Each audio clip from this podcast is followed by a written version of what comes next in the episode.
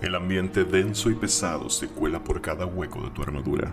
Las sombras saltan de una esquina a otra y las paredes parecen respirar con cada parpadeo. Escuchas las formas, saboreas los colores y al voltear atrás, ves al bardo semielfo que te dice: Estos hongos están muy raros, mano. Se me hace que andamos.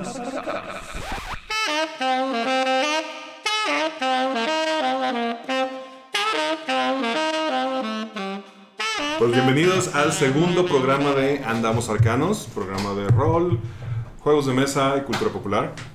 Hoy es 5 de diciembre de 2019 y estamos en la ciudad de Guadalajara, Jalisco. Me acompaña Game Master Galvez. Aló. De Medón Diablo. Yo. Osvaldo Luna. No. Neandertal. Presidente. Y ahora sí está con nosotros, después de que lo mencionamos varias veces en el capítulo anterior, Bobby. Hola, buenas. Este, vamos comenzando con DM Los Diablo y su retro review. Pues este, en esta revisión de material viejito y recordando esos tiempos bonitos donde los eh, settings de campaña de Dungeons Dragons venían en cajita, este, voy a hacer aquí un poquito, un poquito de trampa porque voy a hablar de uno de los tres libros que trae esa cajita, aunque nada me sobreviven dos de esa caja en cuestión. Eh, y es este, sobre lo que en ese tiempo se llamaba Vademecum de campaña, o sea, hace un setting de campaña de un cierto mundo específico de Dungeons Dragons, en este caso Ravenloft.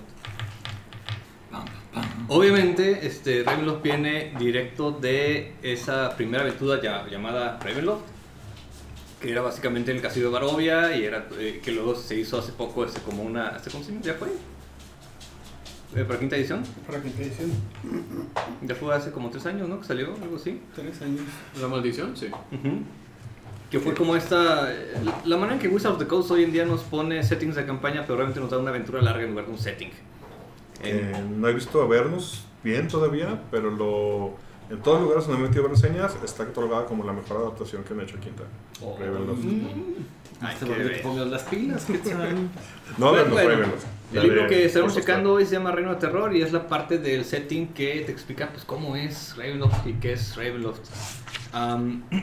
Las bases, ¿no? Las Porque bases. En realidad, digo, sin afán de desmeritarlo, eh, Domains of Dread en realidad es el que te da muchísimo más contexto, muchísimo. amplía demasiado el, el, el- setting. el pedo es que Domains of Dread es como la reedición.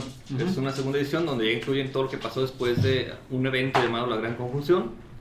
Y pues que sí, lo define un poquito más, te saca clases nuevas. Hablaremos de ese libro después, está planeado. Pero por ahora, este de Reino de Terror está diseñado por Bruce Nesmith, Andrea Heide y William W. Connors con arte interior de Stephen Fabian. Que a mucha banda no le gusta ese arte, a mí se hace muy chido, es como muy eh, tratando de, de llegar a esta parte de las ilustraciones de vitrales en las capillas góticas. ¿No traen, ¿No traen nada de Bill Branston? Mm, No, ese trae puro de, de Fabián. Yo hubiera pagado por unos unos de cabrón. Y esto, ¿qué es lo que trae el libro? Pues bueno, nos va a explicar específicamente qué es el núcleo como tal, eh, este el setting de Ravenloft. Y sobre todo, y más importante, qué es o cómo jugar el horror gótico.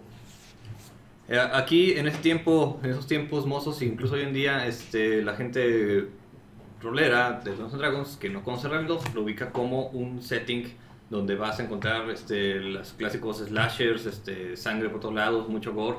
Que pues no está de más si lo pones, claro, pero la base es el horror eh, gótico. Y esto es basarse más en el drama y en la tragedia que en cualquier otra cosa.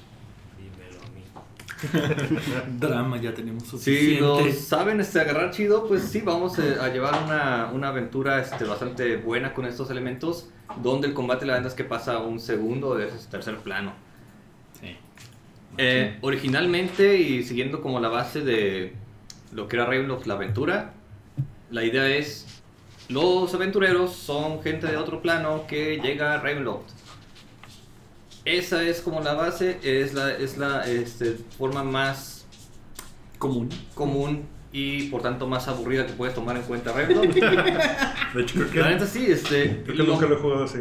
Y qué bueno, porque la neta este, se le agarra más sabor como lo hemos jugado nosotros, que es haciendo que los personajes sean nativos del- de, mi plano de terror, como se hace con CRM.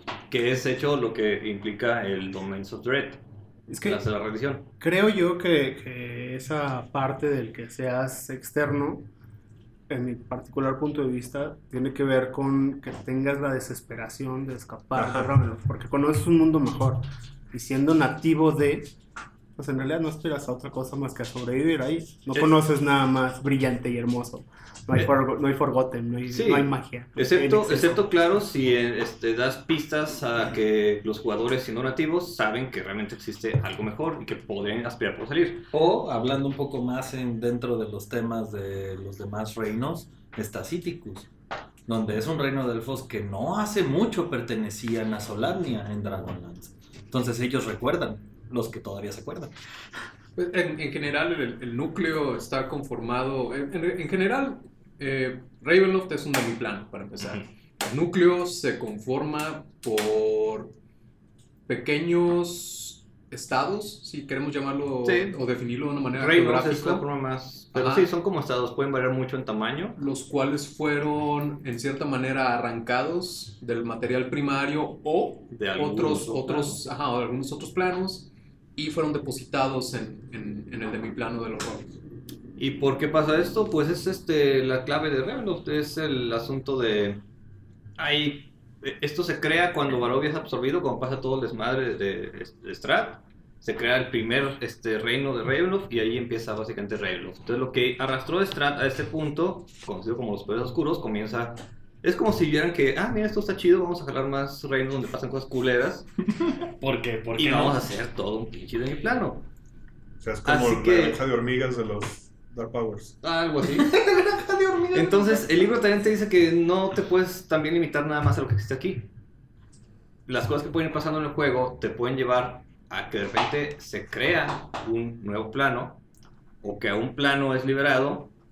Esto es, si los héroes hacen algo este, espectacular y no solamente salen del reino ellos solos, sino que salen con todo, eh, puede, puede hacer caso que uno de esos reinos salga a su este, lugar original. Y pues para conocer esto, básicamente Ravenloft te presenta aquí todos los reinos posibles actualmente en el núcleo, eh, donde vas a encontrar diferentes culturas, diferentes niveles culturales, eh, incluso tecnológicos, mezclados, desde la cuestión caballeresca este, hasta cosas muy renacentistas. Las mecánicas y que, que hacen que, que esto sea en particular eh, chido cuando salió es los, las mecánicas de horror, de terror y de locura. Sí, no recuerdo. Es algo simple, hay eh, mecánicas específicas para definir cuando tu personaje este, recibe ah, una carga de terror, de horror, de locura este, y su forma en que va a reaccionar. El libro es muy específico cuando dice que estas reglas deberían aplicarse cuando los jugadores eh, no entran directamente al trip de este, interpretar el horror. Entonces dices, ah, mejor es una salvación, te digo qué es lo que pasa. Pero, ya jugando un poquito más experimentado, como, digo, no por darnos acá este... El taco. el taco, Pero los neta, años. ¿Sí escucharon, verdad? Hashtag taco. eh, la se puede aplicar de más formas, o sea, no esperar a que nada más se interprete el horror, sino hacer ambas cosas, o sea, decirles qué es lo que les pasa, este, de qué se asustaron, qué es lo que les causó locura, decirles qué es lo que está pasando por su mente, y ellos se encargan de, de interpretar, y esa es la parte este, que hace muy particular este, este, ¿cómo se llama? Este, eh, este setting de campaña. La neta es que está re bonito. Llevando jugando ya que somos dos años, tres años, Cuatro. Cuatro ya. cuatro años de ronda en, Tres cuatro más o menos. dentro de Ravenloft. Creo que sí, pues a la fecha sigo diciendo que es el, mi favorito dentro de los universos de Dungeons. Y hay más maneras aparte que tiene este setting para hacer que este, el jugador sea, que su héroe sea externo de Ravenloft, que sea nativo, pero que es un jugador experimentado, que ya conoce Dungeons, eh, se considere este, que está en un lugar que no corresponde. Cosas como que las habilidades de los jugadores no van a funcionar. Que eres un paladín y quieres detectar el mal, no puedes detectar el mal, no hay manera de detectar el mal aquí. Eh, Traes Movistar y tu, y tu señor tiene Telcel. No llega. Tu mago se quiere No teleportar. conecta. Hay algo que lo va a tener y ese es otra de las partes importantes del reino. Las, La niebla. las caracterizaciones de los conjuros, como Los Mecha. conjuros cambian, este, se ven diferentes, eh, la gente es xenofóbica, xenofóbica completamente, este, no solamente con gente de otra nación, sino con gente de otras razas, es complicado este, presentarse.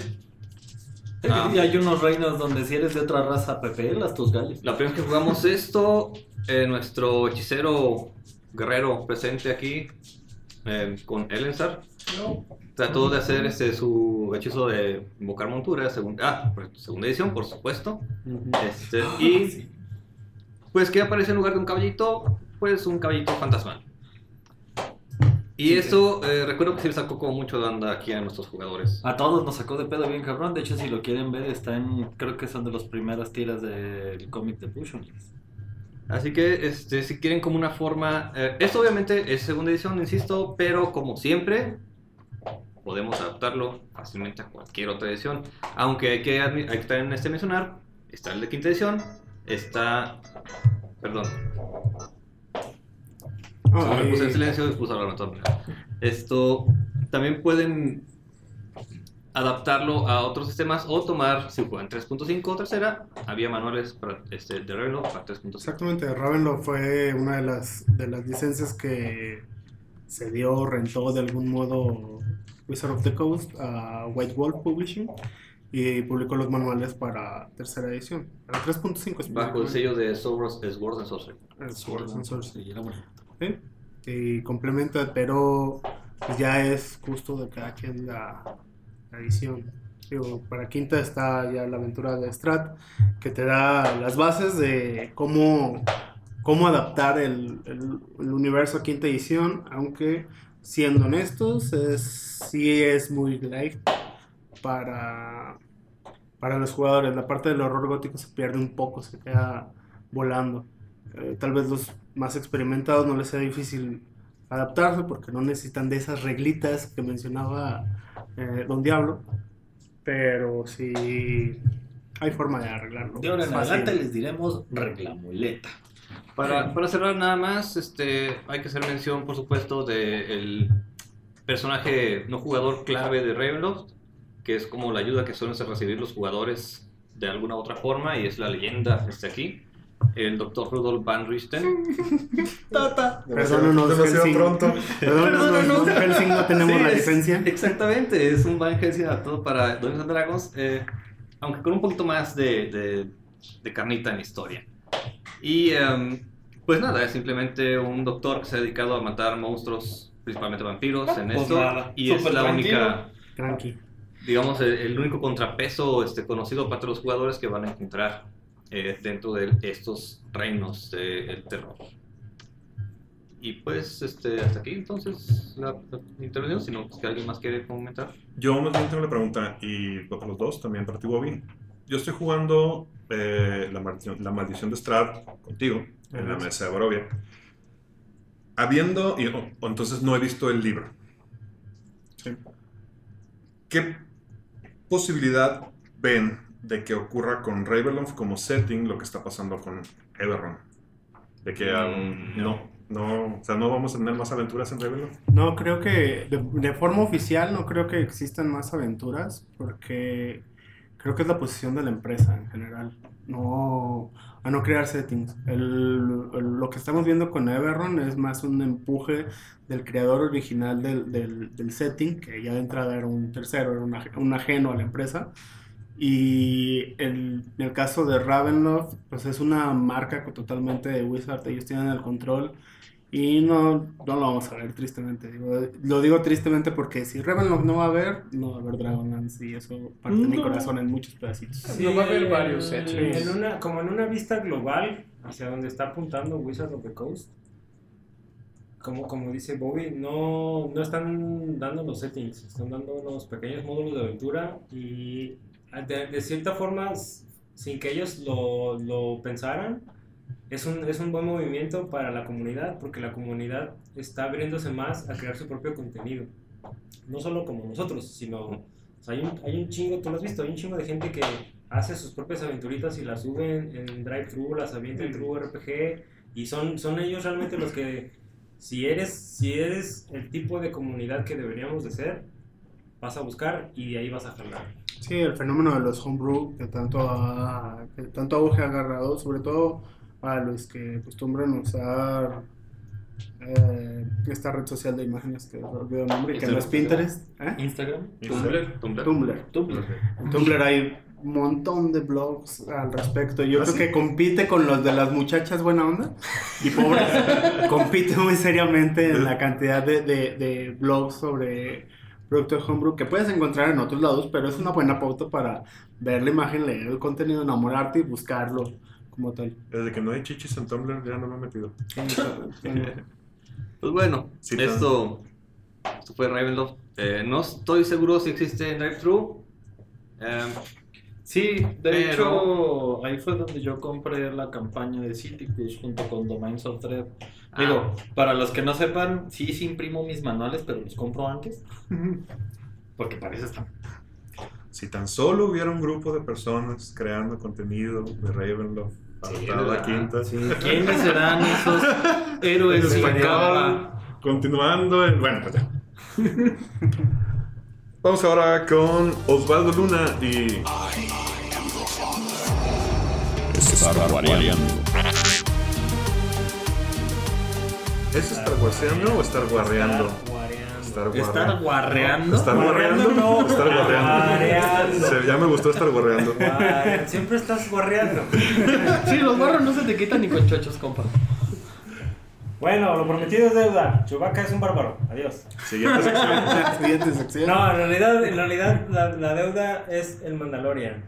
Me di a la tarea de ver Mandalorian. Los primeros tres. Muy a pesar. Ah, ¿tú ya la viste? Muy a pesar de mi doctrina, porque yo en realidad quería pagar Disney Plus, pero Disney Plus no ha llegado. Y yo en realidad quería verlo en 1080, pero lo tuve que ver en 3720 o a veces en 480. Depende de la conexión en el momento. Sí. Nadie dijo nada. Pero. Mandalorian. No lo hagan, muchachos, espérense a Disney. Ahora, La pregunta obligada. ¿Es Long Wolf? Es muchas cosas. Es, es como tres westerns. Este. Es eh, cualquier película de mercenarios retirados, como eh, Fuerza Delta. Es o sea, es, es un montón de cosas. La verdad es que John Favreau se quitó de pedos.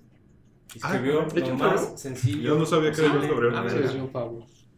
Su escritura es muy buena. Yo, solo también ya espero que no sea quemé. tan parecida a Fuerza, a Fuerza Delta, porque No, no, es no, que no, fuera no. muy buena No, Fuerza no, no, no, Delta. no, claro que no, claro que no. Pero a Solo lo que voy, a lo que voy es, ajá, es una referencia, o sea, es, no es nada que no hayamos visto, no es el hilo negro de Star Wars, no es ese, ese comentario de, es el Star Wars que me robaron, nunca te han robado No Star. Wars, Star Wars está ahí en tu librero de películas, ese es el mismo Star Wars.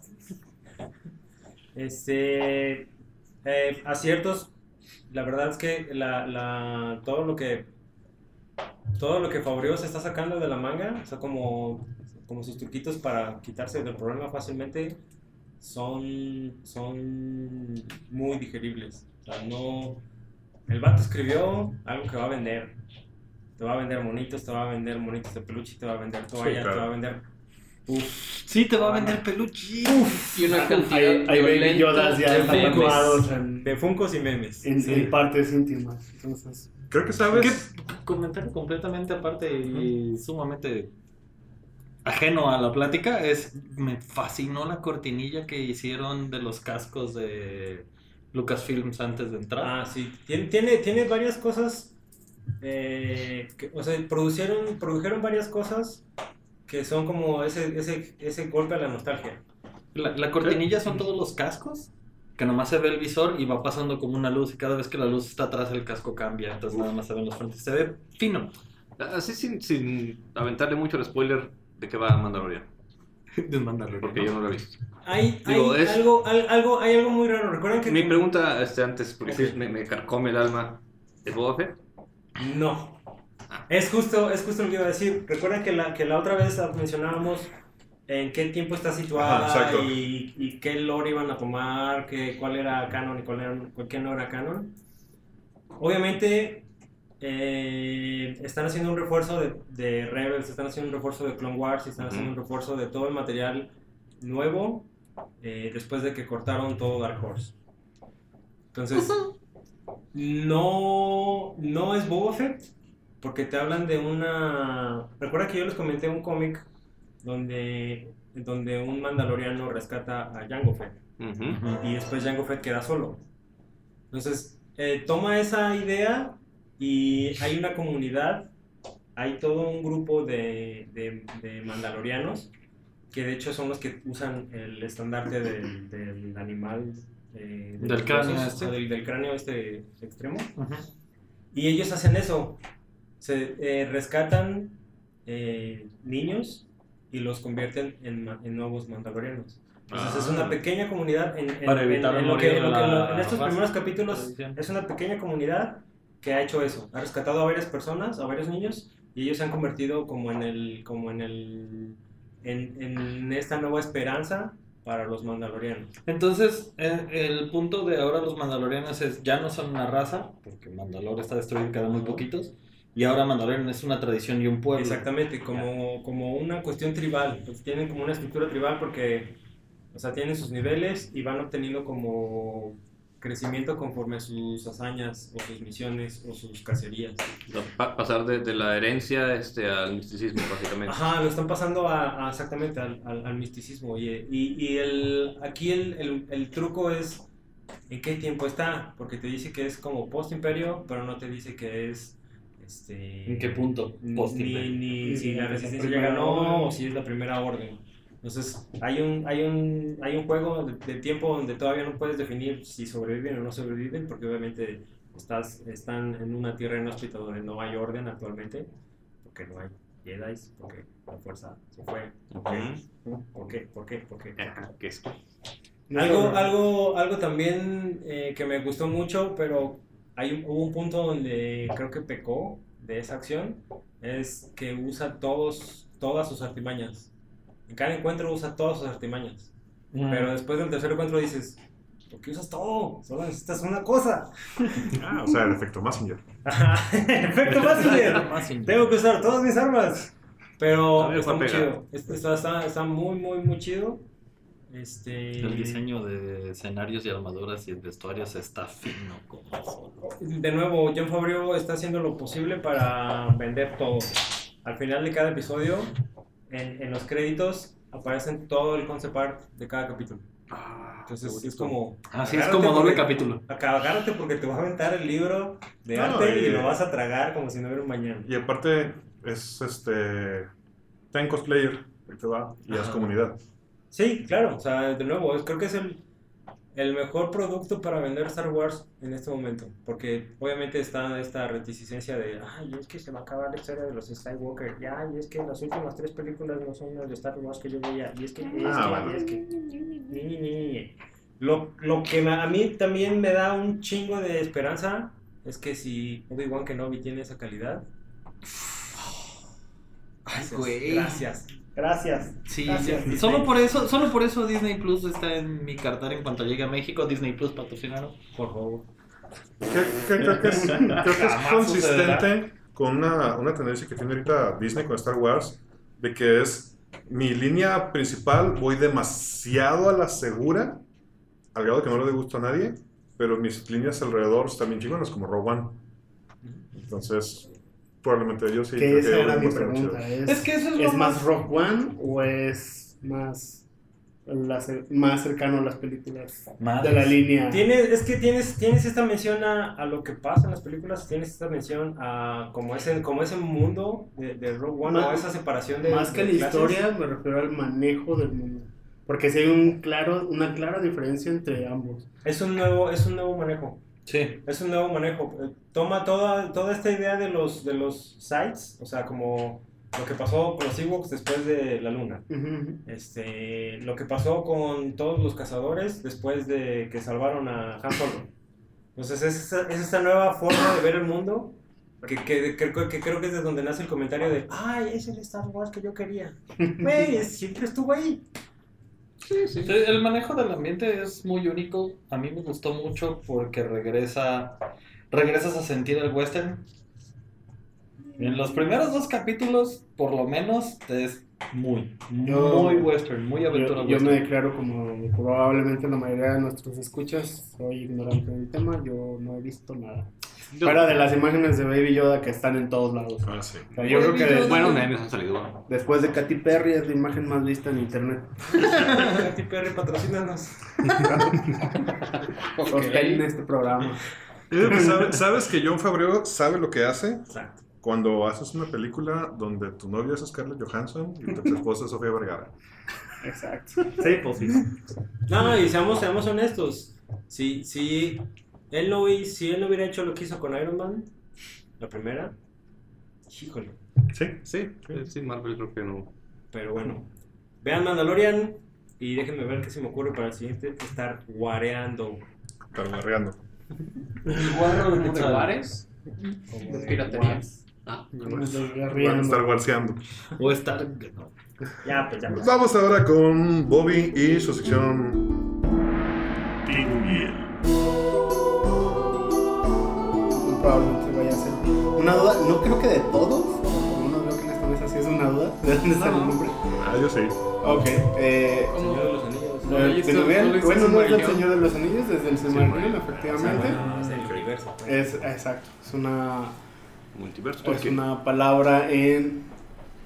Ay, no.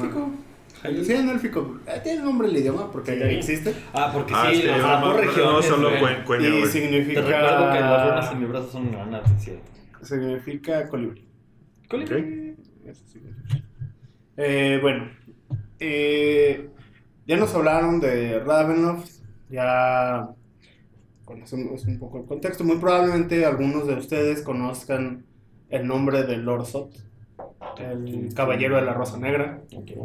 Es quizás uno de los paladines y Death Knights más famosos de Dungeons and Dragons. Tan es así que cuando fueron los 25, an- el 25 aniversario de Dungeons and Dragons se hizo una ilustración con los personajes Ah, icónicos sí. y él está ahí presente representando pues, dos de los mundos probablemente eh, pues, también muy populares en los 80s tal vez una parte de los 90s y que hoy en día la empresa se ha encargado de, de mandar al olvido por cuestiones de derechos es un pleito de derechos ahí, es un lío de faldas, básicamente, entre los autores y la empresa. ¿Doña Margaret trae pedo ahí con ellos? ¿O qué? Pues sí, sí, traen broncas. De hecho, por eso se dejaron de publicar las novelas. Pero bueno, eso luego lo platicaremos. Sin ningún problema. Eh, ¿Por qué Lord Sot? Bueno, ya hablando un poco de, de Ravenloft. eh, Lord Sot está presente tanto en Dragonlance como en Ravenloft. En Dragonlance es un paladín, eh, es muy conocido por su etapa como paladín, caballero de Solamnia. Eh, pues el señor era hijo de una familia antigua. Su papá, Ain Kelsot, y su mamá, no se sabe quién fue, una mujer desconocida.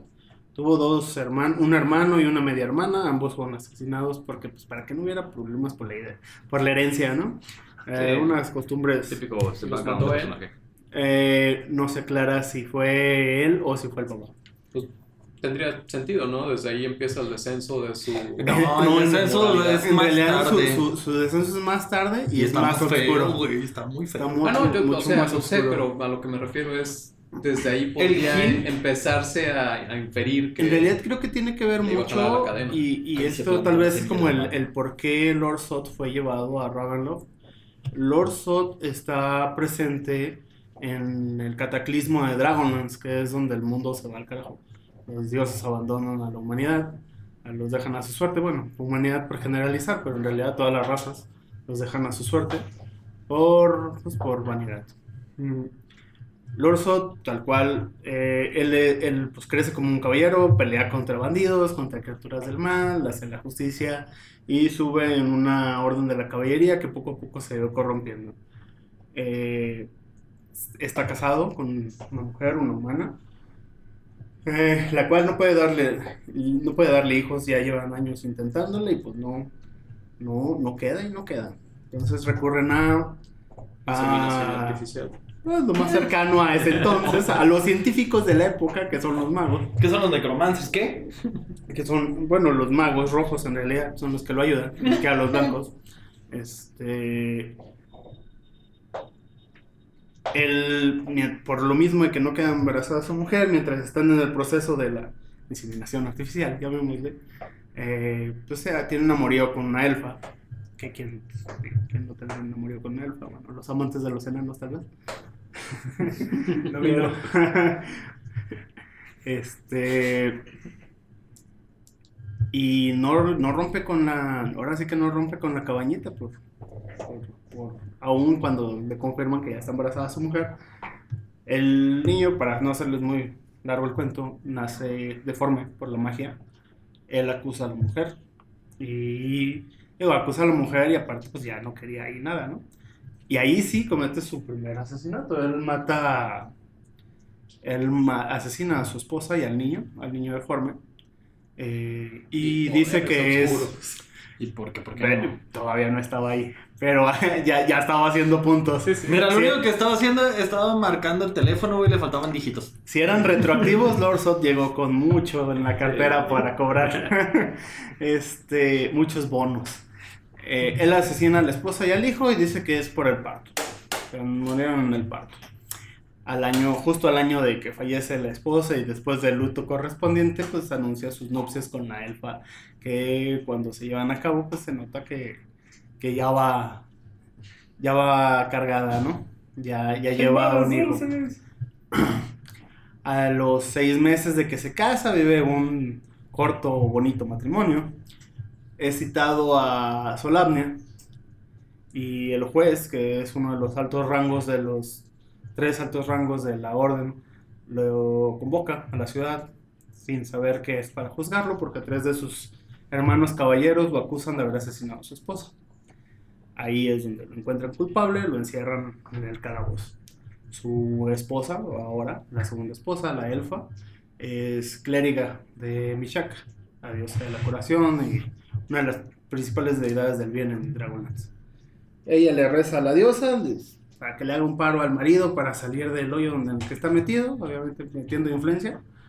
Este, Palanca divina. palanca divina. La diosa le dice que sí, le responde que sí, y le da una misión a Lorsot. Su misión es detener al príncipe de los sacerdotes y prevenir el cataclismo. Ah. En el camino, él, él se encuentra a, a, las- a los elfos que acompañaban a su esposa cuando él la conoció. Eh, un grupo de elfos, en el cual iba un séquito de elfas, que aquí el señor, el- aquí a un lado ya sabe quiénes son esas elfas, eh, porque aparecen en una aventura de, de Ravenloft, precisamente. ¿Recuerdan que mencionaba Citicus en Ravenloft? Continuamos, ahorita les decimos de dónde salió. Las siete señoritas le susurran al oído que en realidad el hijo no es de él y que la elfa le fue, y le fue infiel. Y como el muchacho pues ya tiene cierta tendencia a, escuchar, a dejarse llevar por los rumores, No, ¿Tú cómo le crees? sale, probablemente era, era muy celoso. de los otros. ¿Tú crees? ¿Tú crees? Yo digo, no sé, le, da- le daría el beneficio de la duda, pero no lo sé. Empiezo a dudar. De historia. escucha escucha la- la- a las mujeres e interrumpe su viaje a detener al príncipe de, de los sacerdotes. Y pues va a buscar a la, a la señora elfa, la encara, se la hace de tos. Todo se sale de control. Y Lord Sot, que podría ser también el símbolo del machismo en, en el- los juegos de rol, pues mata a la segunda esposa y al hijo. ¿Por qué? ¿Por qué no? Este. Mientras tanto, en donde debería de haber sido detenido un sacerdote, Exacto. Mientras tanto, el, el príncipe de los sacerdotes pues provoca la ira de los dioses, el segundo cataclismo, todo se va al carajo, muere mucha gente, entre ellos Lorsot. Pero a Lorsot ya le tenían su guardadito los dioses, estaban muy molestos con él Y entonces en lugar de redimirlo, pues lo condenan a ser el primer caballero de la muerte. El primer y diríamos que único por varias eras. Hasta que hasta que TCR decide crear un mundo nuevo con un vampiro y una casa maldita. Y entonces dice, oye, está padre esto. Ravenloft, esto de Ravenloft suena, suena que va a pegar. Déjame, Pero voy a necesita integrantes ranchito. en la banda. Y jalan a Lord Sot. Dos veces. Ahorita que dices que es el único, en el manual de monstruos, de monstruos, aparece el Dead Knight. Lo... Y es la imagen de Lord Sot. Es Lord Sot durante muchos Pero ahí lo marcan, o sea, ahí lo, ahí lo señalan como Lord Sot en el manual. No. No, bueno, No, en- ahí te, en mano te voy a decir nada más que es un Death Knight y a qué se dedica. no, al, pie de la imagen, sí, efectivamente, en letritas muy pequeñas, sí es el Lord Sot. Ajá. Pero, Pero- la descripción es meramente Ajá. general. Sí, porque que en realidad, tercera también fue. Pero Lo cual te da pie a pensar que pues, hay más. de hecho, hay más. De hecho, en, en Dragonlance, digo, esto ya es, no es spoiler, porque digo, ya, ya, ya llevan Los dioses años, dijeron: muchachos". Mira, eso de ser Está Dead Knight está fácil. En, en Dragonlance eh, hay otro Dead Knight después del Lord Sot, que es el que se queda en el fuerte, que era el que gobernaba a Lord Sot. Eh, ¿Por qué fue Lord Sot? ¿Por qué pasó ese caos ahí? Ah, digo, hablando ya fuera del, del contexto de, de Ravenloft, porque esto es cómo llegar a Ravenloft. Ravenloft, tal cual necesitaba estos personajes icónicos que levantaran, porque el- la marca ve- se ve- veía prometedora le había tenido un éxito bastante bueno de ventas. Y Lord Sot era un personaje pues conocido entre la gente. Era- estamos hablando de los 80s, el auge de Dragonlance era mucho mayor en ese entonces. Y, pero ahí se generó un problema. Nunca pidieron permiso a los autores y creadores de Lord Sot para utilizarlo en otra, en otra marca. Tan, tan, tan. Exacto. Por eso es que, como dices, hay dos veces, dos veces lo llevan a Ravenloft. Ah, Esa es la razón por la cual después regresa Lord Sot a Dragonlance y después regresa a, a, a, a otra vez. Que ya la segunda es la vencida. Ya es un pleito de, de derechos de autor, básicamente. Y ahí es donde empieza la fricción entre, en ese entonces, TCR y, Y Margaret Weiss. Margaret Weiss y Tracy Hartman. Que haciendo una, como una mención rápida, qué interesante la manera de la autora de interpretar estos problemas de autor entre sus mundos y generar estas conexiones que la neta te dan mucha carne a la hora de jugar. Yo, como decías, estoy corriendo una aventura justamente en Citicus, la torre de Sod. Este, y eso es lo que le da a los personajes, a los jugadores, el amor de continuar la aventura, saber qué más hay detrás de este Dead Knight. Como dato curioso y cultural, ya para terminar, la esposa de Tracy Hickman es la, es la co-creadora de la aventura de Strat que da pie a Ravenloft. Ajá. Correcto. Por eso es que terminó usando a Lord ahí. Tenían una parte de los derechos por el esposo de ella y es por eso que entra. Pero no los de Margaret. También ahí se rompe el- la, Hickman. relación entre, entre Hickman y, y Margaret. Súper interesante, gracias. Hablando ya un poquito de. Bueno, ya hablamos de dos personajes principales de Ravenloft. Este. Obviamente no hay escasez de villanos en ninguno de los settings, ni en, ni en Dragonlance, ni en, ni en Reinos Olvidados, ni en Greyhawk, ni nada. Entonces, si nos podemos a pensar qué es lo que hace a un villano candidato a ser Ravenloft, me parece que tiene que haber como un elemento de romanticismo trágico. Sí. Pues es que tiene que O ser... robótico. El Drama. robótico. El drama tiene que ser el que guía a los villanos a su nueva madriguera. Recuerda que el gótico está basado en el romanticismo, a fin de cuentas. Así que ahí se van agarrando. Sí, esta área gris en la que no es difícil de definir si era bueno, es malo o es víctima de las circunstancias. Con lo cual, pasamos al tema principal de hoy. Donde vamos a hablar de la ronda. El tema de hoy. Tema de hoy. Y para eso, pues, La rondalla de Morten. tenemos aquí a los creadores. Ahora sí que yo cedo el micrófono. Yo soy, creo, la más reciente adquisición del grupo que juega la ronda. Y se da la palabra a los que empezaron con la idea. ¿Qué es la ronda? Ah, la ronda, este, como contexto, empezó con un one shot, un one shot de Ravenloft. Un one shot de Ravenloft. Dije, vamos a jugar un one shot de Ravenloft. Este, cuando- esta vez que vayamos a jugar allá a una cabaña alejada de todo. y más. Así como te engañamos con, con los de rol, así. Pero nosotros sabíamos a qué íbamos. Eh, pe- pero para hacer un one shot y para que no se extendiera mucho, yo eh, se me ocurrió, porque fue el de la, el de la aventura, el DM en ese caso, este, dije, pues voy a hacer que los jugadores, para no entrar en pedos de que quién es y que las, ¿cómo se llama? El, el background y todo ese rollo, voy a hacer que todos sean un grupo ya establecido de gente que combate mal, que son alumnos de este, Bo- este, Van Richten. Y pues llegué y puse una aventura corta, este, preparé algunas cosillas interesantes, am, específicamente la miniatura en específico para esa aventura. Eh, luego voy a hacer el, el- el review de ese, de ese libro en el que empezó todo. Y em, pues toma la que les gustó el cotorreo a estos vatos. No, ¿tú cómo crees? Como la que viene aferrados. Pues a, a todos nos, nos lató la idea, ¿no? Entonces así que eh, dijimos, pues está chido como para extenderlo, hacer más aventuras. Este, ellos se engancharon con el personaje a pesar de que fue completamente este, roleado al azar, o sea, O les di se las hojas al azar. Ah, sí, bueno, se murió un personaje en el trayecto, por supuesto, la primera aventura. Ah, pinche menso spoiler. Sí, bueno. No voy a Eh, decir quién.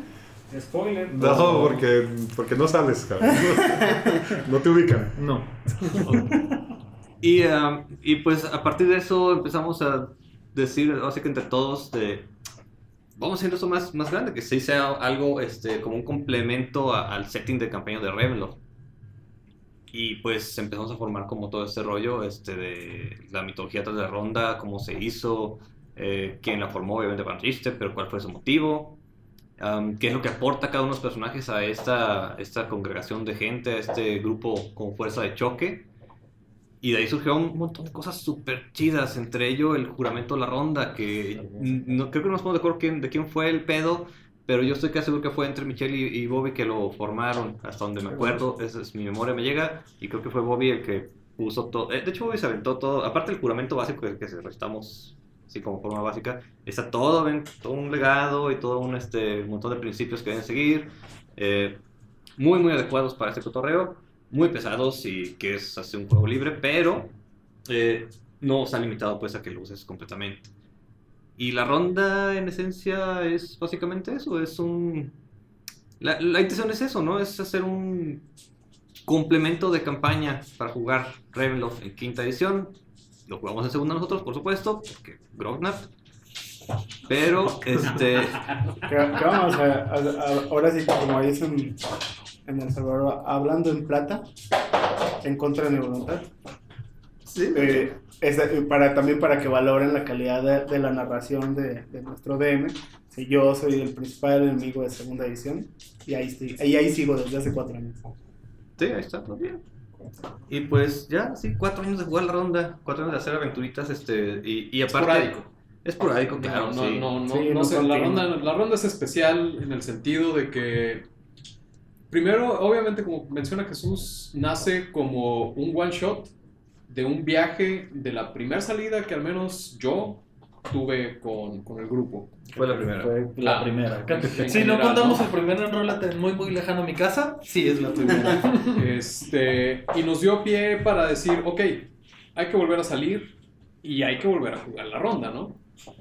Para después decir, bueno, conforme fuimos avanzando, decir, bueno, ¿por qué no lo tomamos? A lo mejor no como cada sábado o cada vez que vamos a jugar, pero podemos jugar una vez al cada cuarto del año. Cosa que este año, por ejemplo, nada más jugamos dos veces. Eh, la semana pasada y eh, en verano. Fuera de eso, no, no hemos tenido más sesiones de la ronda y obviamente con, con el año que se acaba, pues ya no va a haber más.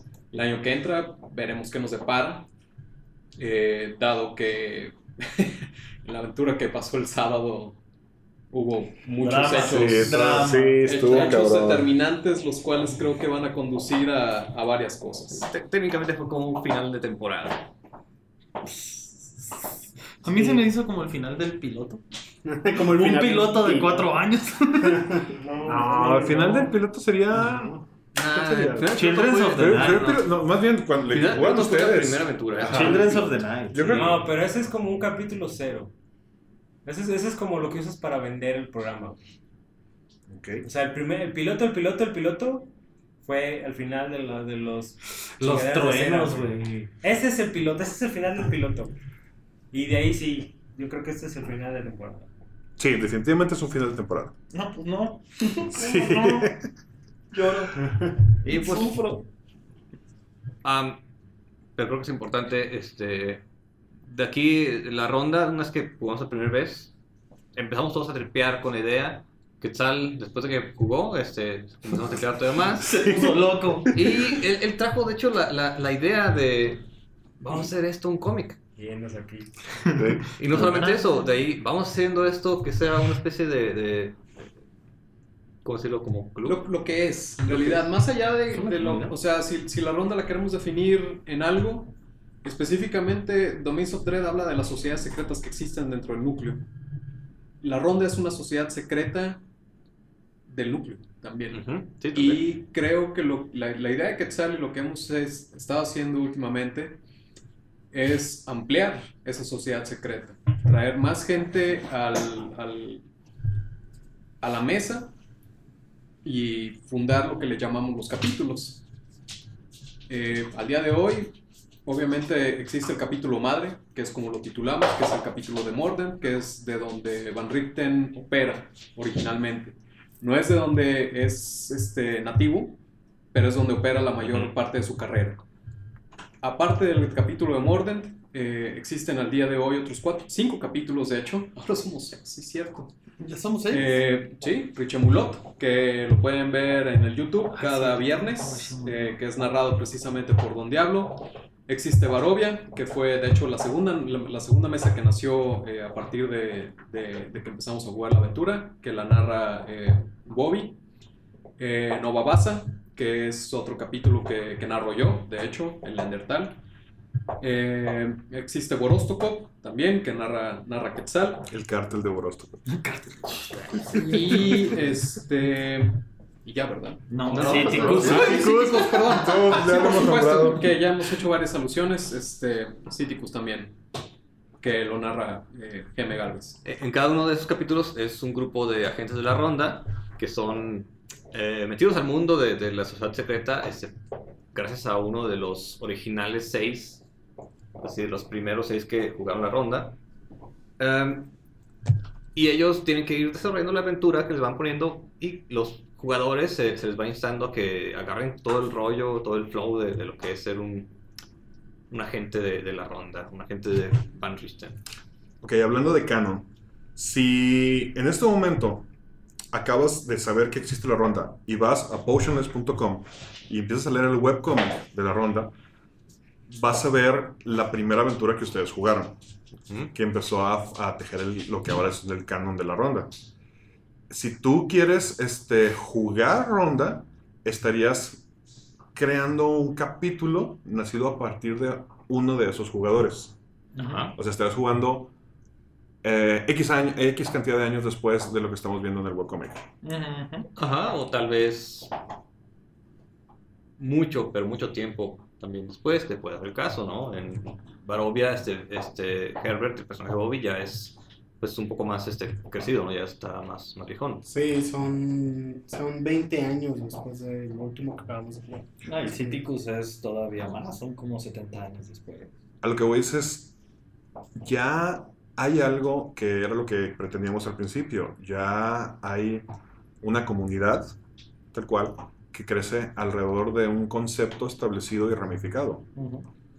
Y Ahí va, ahí Que, que era parte de lo que queríamos, incluso cuando introducimos la idea de los chalecos, que es lo- un, un- un- un elemento que nos robamos de la cultura biker, que Apropiación cultural. apropiación cultural, que identifica cada capítulo en, pues vamos a llamarlo en la vida real, Ajá. y genera este saborcito rico de pertenecer a un grupo más grande. Y ya nos pasó en el relate pasado, se juntaron dos rondas, tres rondas de hecho, nomás no llevaba chaleco. Lo cual a mí se me hizo muy, muy, muy chido. Entonces realmente se está creando, si preguntan qué es la ronda, para mí es la comunidad. Es una comunidad de gente jugando una aventura pues semi-homebrew, no es completamente homebrew. Ajá, sí, es semi, semi También parte de, la, de lo que por lo menos para mí ha sido la ronda es traer estos viejos lores de segunda, reinterpretarlos para quinta y presentarles a la gente el hecho de todo lo que ya se ha creado que está hermoso y de dónde te puedes agarrar para seguir haciendo de tutelar lo que quieras. Creo que sería justo, este, digo, ahorita que hablamos que es la ronda, pues aquí están por lo menos cuatro de los eh, primeros seis. Sí. Y eh, vamos, a, vamos a presentarlos. Tenemos a, este, eh, aquí el Deme Galvez interpretaba a Fletcher, Fletcher Green. un enano, este, hermano precisamente de Herbert. interpretado por Bowie. Yo lo manejo. Ah, Herbert. Este, respectivamente, guerrero y clérigo.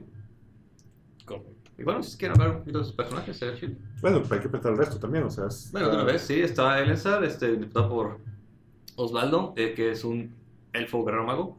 Yo fui el del conjuro, perdón. Y a Sumak, interpretado por Rendertal, que este, es un ranger. Muy sacado de pedo.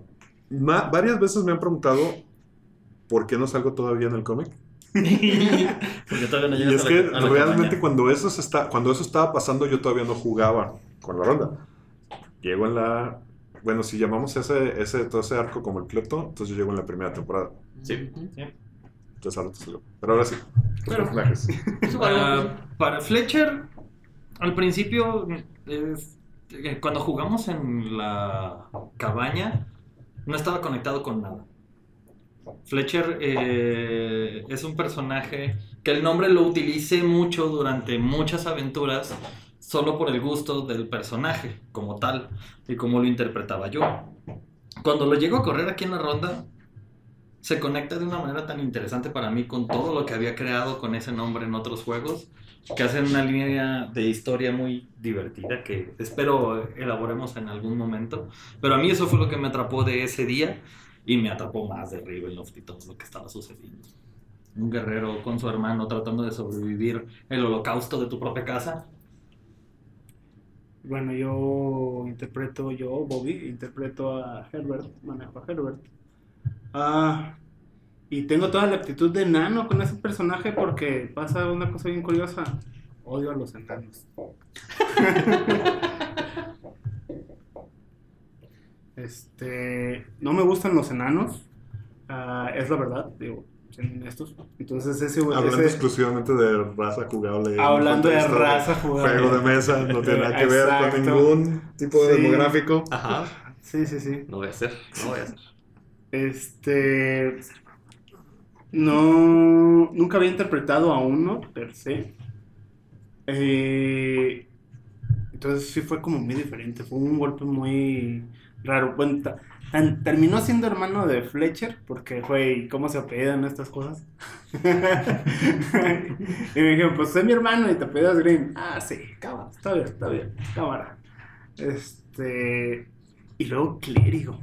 No, si alguien ha jugado Segunda, clérigo de segunda. O sea, si hay algo más inútil que eso, ni siquiera el bardo. Hasta el bardo hace más cosas. Ay, no sé. No, quién sabe. Ay, Esa, esa habilidad de improvisar conjuros y improvisar, utilizar eh, scrolls que tiene el bardo, creo que lo hace hasta más útil que el clérigo, pero esa siempre fue mi percepción. De segunda yo siempre manejé mago, entonces era como... Si voy a hacer, la- ajá, hacer lanzador de conjuros, algo, algo más potente. En, en tu defensa, pudiste haber cambiado el mono. En mi defensa pude haber cambiado el mono, pero No, dije... no había- Bueno, aquí, No, no, aquí- aquí y en nuestra defensa, en la última aventura, si no fuera por ti y por el otro, nos hubieran tronado los... Sí, antes son mucho parte. Aquí sí me gustaría hacer hincapié, un paréntesis, para mencionar algo que para mí me llamó mucho la atención cuando en- entré a la mesa, y esa es la onda de los personajes. De que los personajes te los da el DM ya prehechos. Y bueno, creo que es una regla más del no- de casa, que puedes, tienes una oportunidad para cambiarlo. Ujú, Debe ser la casa en realidad. Es como, es como todos eh, tienen derecho a salvación. Sí, es que la idea de personajes completamente al azar, ya prehechos, es eh, pues, que salgan de la zona de confort un poquito, Ujú. si es posible, y los reta un poquito más a interpretar, que dio un resultado chingón. O sea, Herbert es de los mejores clérigos que he visto jugar este, en la vida. Sí, porque de hecho cuando yo agarro un personaje a mí me sale primero el bardo. Ujú. Y sin tener nada de contexto de rol, Sabía que Bardo no estaba chido. Nel. Y si lo cambio y me sale el druida y digo, vea, no, bueno. Igual, Ni siquiera sé qué es. Pero ya no lo podía cambiar. Y, y no, hasta la fecha me he enamorado mucho de mi druida. Y luego tenemos a Elens. ¿Qué quiere que les diga? Es un misterio, ¿Te, misterioso. te gusta? ¿Te gusta tú eso? No, tú. Se, se prestó. Cuando, cuando jugamos ese one shot se prestó mucho a que yo estaba en ese, como en este momento jugador donde, donde quiero aportar a la narrativa y trato de describir todas mis acciones. Porque obviamente Chuy no me va a dejar mentir, los primeros años de mi vida era, tiraba el dado y lo, lo veía así como, dime, dime, dime, dime, dime qué está pasando, dime qué significa ese número. Y y durante los, los juegos que hemos tenido y las mesas con las que he estado y con diferentes jugadores con los que he estado, eh, hacer esas pequeñas contribuciones a la narrativa colectiva este, dan resultados bien cabrones. O sea, Sí, y, este, y este, eh, o sea, este juego de la ronda creo que es un ejemplo de eso, en el, en el que hasta acá lo interpretaba, ¿sabes? Sí. Entonces se convirtió en una interpretación colectiva donde creo que todos estábamos viendo lo mismo, todos estábamos sintiendo lo mismo, todos decíamos, no mames, cabrón, ¿por qué hiciste un pinche caballo fantasma? ¿No ves que nos estamos cagando de miedo? Y hasta la última sesión que tuvimos, o sea, todos estábamos así, todos estábamos preocupados por el otro, todos estábamos preocupados por Chuy, todos estábamos preocupados por... Todos están, todos están metidos en el juego, Y con un chingo de frío. Además. Ya. Y, y que se ha llevado a, en este ejercicio de, de llevarle la ronda a todo el mundo, se ha llevado a esas otras mesas, o sea, donde, donde poco a poco esos otros jugadores están tomando estas acciones y están haciendo este juego más enriquecido, más enriquecedor. Que es algo que yo me llama mucho la atención. Cuando empezamos a hacer esto, yo tenía la duda, honestamente, de que le tuviéramos demasiado amor a nuestro hijo. Que lo viéramos más bonito de lo que es. Pero cada mesa que yo he visto que ha jugado, sí se engancha. O sea, sí hay un encanto en la historia. Y eso que, o sea, recientemente estamos jugando historias creadas por nosotros. Estamos, habíamos estado adaptando, segunda. Pero el contexto creado, las reglas de casa implementadas, todo, no sé, todo este modus operandi de la ronda y de dónde viene, sí es muy fácil enamorarse de eso. o sea, Es sí que es- también tiene que ver mucho con lo que está diciendo Osvaldo. Eh, a mí me ha tocado jugar bendito en bendito Dios en un chorro de mesas, en un chorro de tipos de interpretaciones, desde los chavos nuevos que como dice Osvaldo se quedan viendo el número para que le digas toda la escena porque todavía no saben materializarla en su mente, con, con otros que narran muy chido. En nuestra mesa de los primeros seis, él mencionó a Galo, un muy buen amigo nuestro, que es limitado en nuestro. En, en su interpretación de personaje, vamos a dejarlo así. Pero gracias a que Osvaldo empezó a interpretar y de ahí cada uno empezó a seguirlo a hacer lo suyo, porque no significa que sea el único que lo haga. Este, Galo empezó también a, a adentrarse y es esa misma, ese mismo feeling que tuvimos de cómo se siente interpretar ese drama gótico, que cuando lo, lo narramos en nuestras mesas, lo queremos interpretar o dar de la misma manera para que se enamoren igual, para que sientan ese, como dijimos, ¿no? Eh, agarrar la espada, voltearla a ver, voltear a ver el castillo y decir, otra vez, ¿por qué estoy aquí? Hay un elemento en, en las rondas, digo, yo dirijo una de, de las nuevas este, eh, secciones de la ronda, uno de los nuevos capítulos, eh, que no se repite, que no se ha repetido y que es una queja que traigo aquí a la mesa para los que escriben el cómic. Sí, porque todos estamos preocupados por Lucía.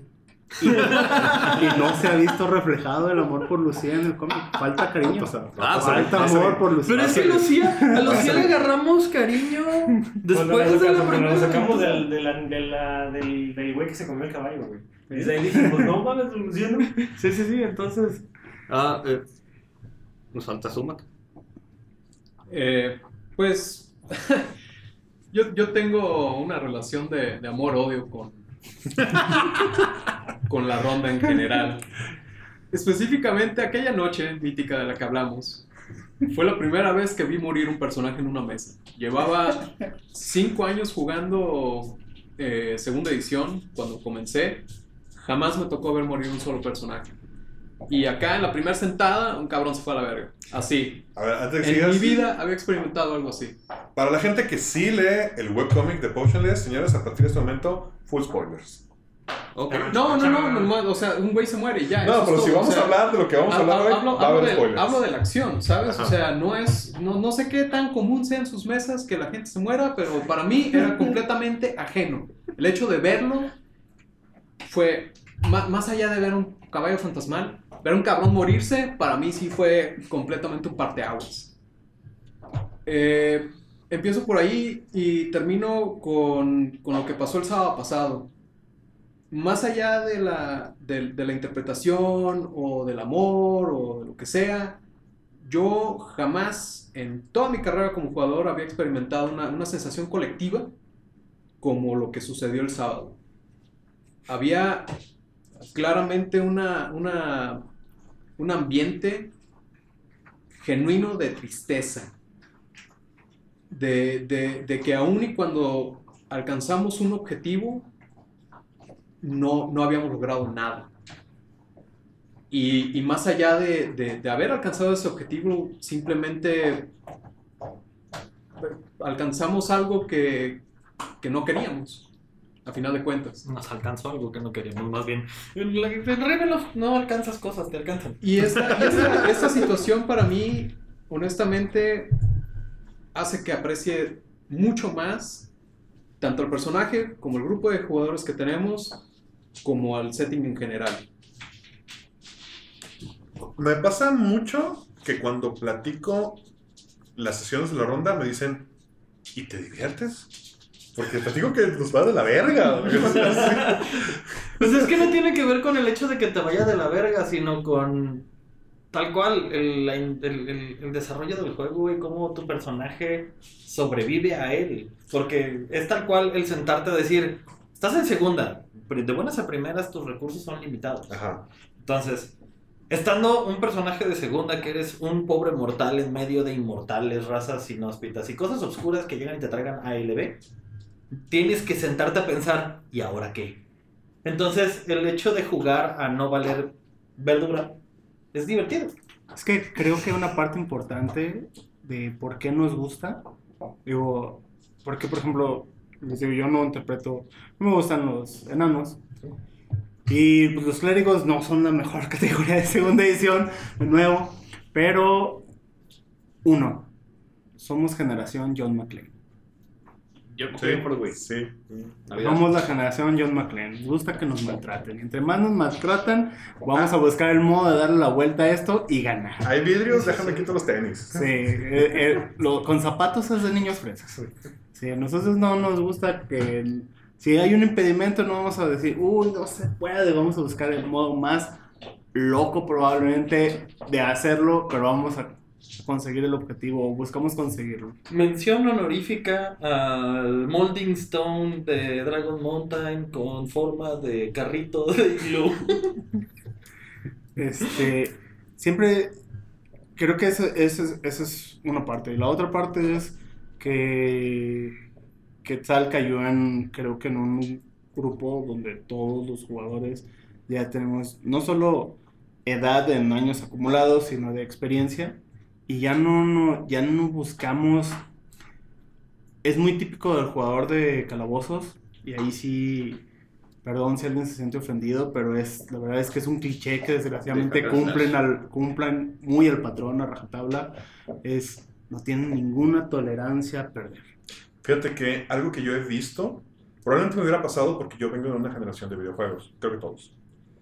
Pero yo lo que he visto cuando he jugado en otras mesas es que se marca más ese venir de esa generación de videojuegos con una actitud de me presentas como DM una situación y yo espero encontrar la respuesta en mi hoja de personaje. Me quitas cosas y se me viene el, se me cierra el mundo. Sí. Y en la ronda no, no, no, en la ronda es, ah, tengo esto, todo esto está muy padre, la verdad es que quién sabe si lo voy a poder usar.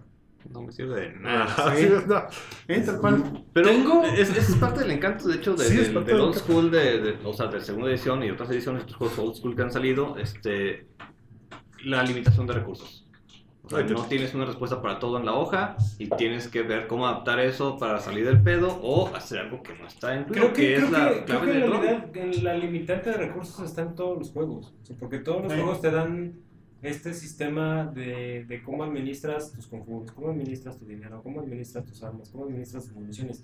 Existe la limitante de recursos. Oye, los que Pero jugamos otros juegos como Vampiro, Ajá, pero, pero en realidad, pero en realidad el- el- la gran dificultad aquí que, que mencionas o que mencionamos es estas nuevas generaciones, tal cual, esperan que su hoja de personaje sea como el menú de su, de su juego. O sea, que les ofrezca la tienda de- automáticamente donde pueden comprar cosas, que les ofrezca el upgrade de su arma, que les ofrezca el upgrade de sus conjuros. Sí. Y, y no sé si sea una, bueno, obviamente sí es una situación generacional, pero muchos eh, narradores nuevos vienen como con esa experiencia como de les voy a dar todo para que se diviertan. Cuando en realidad tienes que, tienes que tener este sentido aventurero donde tienes que enfrentar problemas, tienes que enfrentar conflictos y tienes que aprender a resolver conflictos, con o sin lo que dice tu hoja. No, Y mm, para mí un ejemplo muy claro es de en mesas donde estamos jugando en quinta, ha pasado que nos han bajado temporalmente stats y, y nos cagamos. Ujú. Y luego dices, bueno, y lo recuperas después de un descanso. Ay, mi rey. Ah, ok. Y Sí, cuando yo les no, digo, ah, eso es que en segunda me bajaron un nivel. No mames, ¿y cómo lo recuperaste? No lo Nunca, no, lo bajaron. No. Ahí estoy un nivel atrás de todos todavía. Y aparte bajó inteligencia. Y aparte me chuparon dos pinches vampiros y me bajaron inteligencia. es, es una justificación eso del vampiro, no le creo. ya llegó así. Lo que Pero- también a veces vale la pena mencionar es que, bueno, esto es una, eh, una gracia de nuestro DM Don Diablo. Yo no he sentido que mi, lo que esté en mi hoja haya sido inútil. Al No, prin- no. hay situa- es situacional, sí, completamente, pero por lo menos a mí, a Jean-Pierre, eh, me ha dado la oportunidad de utilizar todas mis habilidades en algún punto. Bueno, también son cuatro años de juego. No, es- Entonces- yo, yo creo que también tiene que ver, y eso es como recomendación para los que nos escuchan, sí tiene que ver con esta apertura de experimentar otras cosas. Eh, digo, Herbert es alba- tiene albañilería. Es el skill probablemente más inútil, podrían pensar. No, alfarería, yo tengo. No, no, no. construir una casa, El mío, No, hay una peor, el mío güey. es albañilería. Hay una peor en segunda. Zapateo. Zapatero. Zapatero remendón. Sí, sí, sí. Pero este, esta, esta, esta, esta, esta, vaya explicación del, del skill, de, de la pericia, en segunda edición en español, este, es tan escueta y tan abierta como la experiencia del DM y el jugador. Mencionaba, por ejemplo, trataba de mencionar hace rato a los que jugamos eh, todo lo que es mundo en tinieblas, pero para esos que defienden que el, el, el rol narrativo y no sé qué. Este, es, es exactamente lo mismo. Tiene skills malamente explicados, muy cortamente desarrollados y que quedan totalmente a la interpretación del narrador y del jugador. Esa es la única diferencia, que el jugador de uno ya está acostumbrado a que pues le vas a estirar hasta donde el DM te diga, o hasta donde el DM te deje. Si el DM es flexible y tiene experiencia porque va, sabe cómo controlar las cosas, te va a dar cierta flexibilidad, te va a dar cierto, pues sí, tiene lógica o no.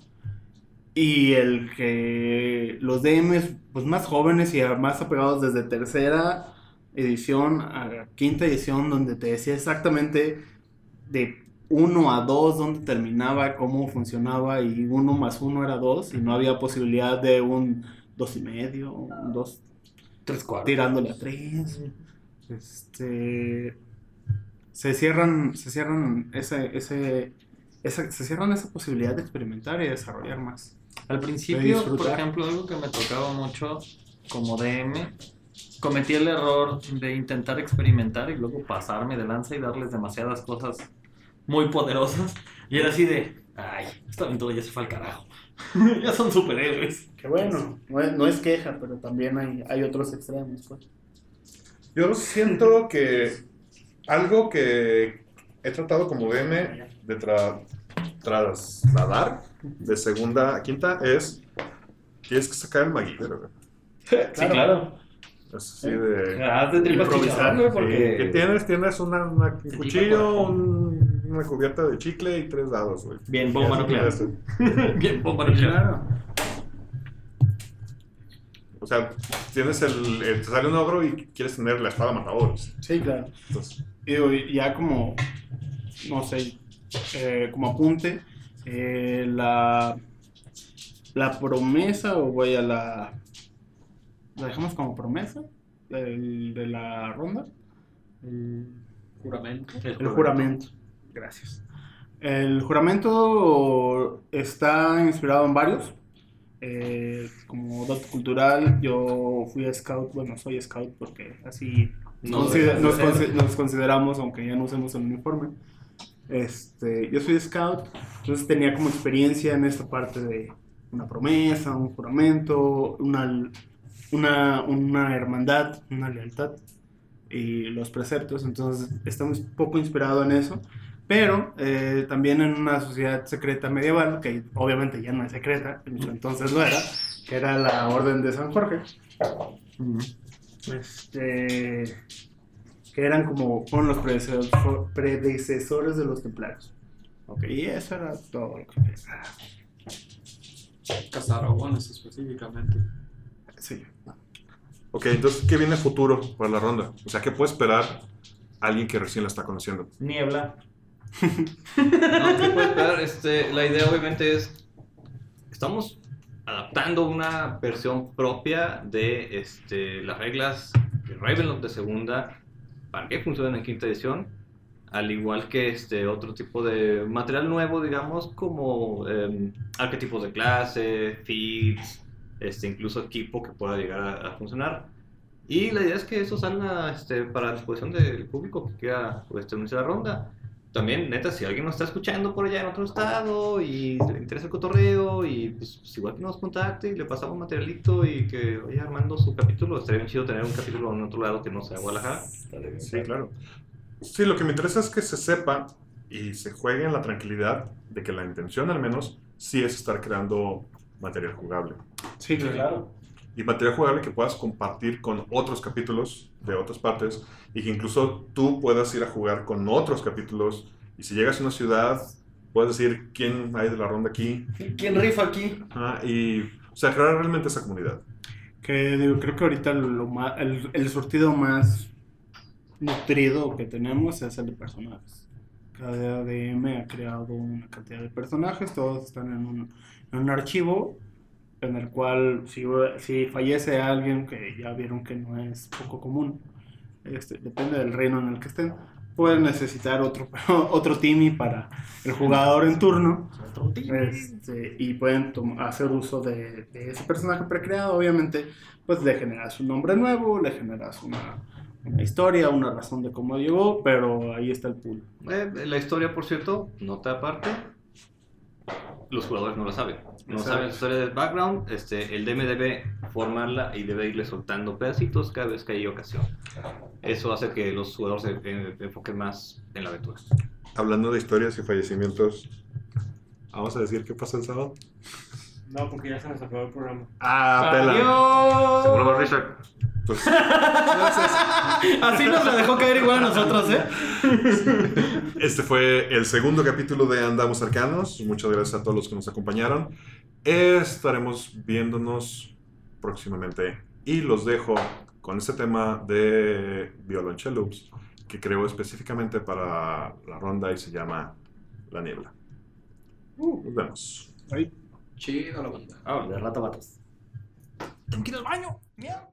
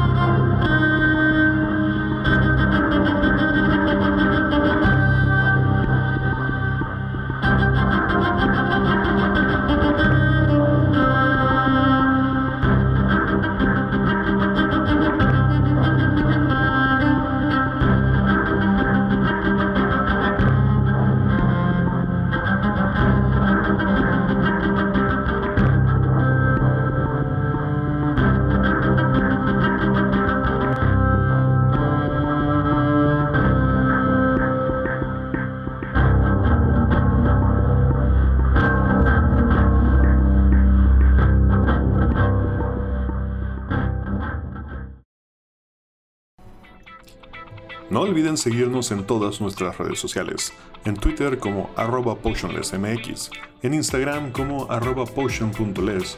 Sigan las aventuras de la ronda en nuestro webcomic www.potionless.com y vean nuestras partidas en nuestro canal de YouTube con el mismo nombre.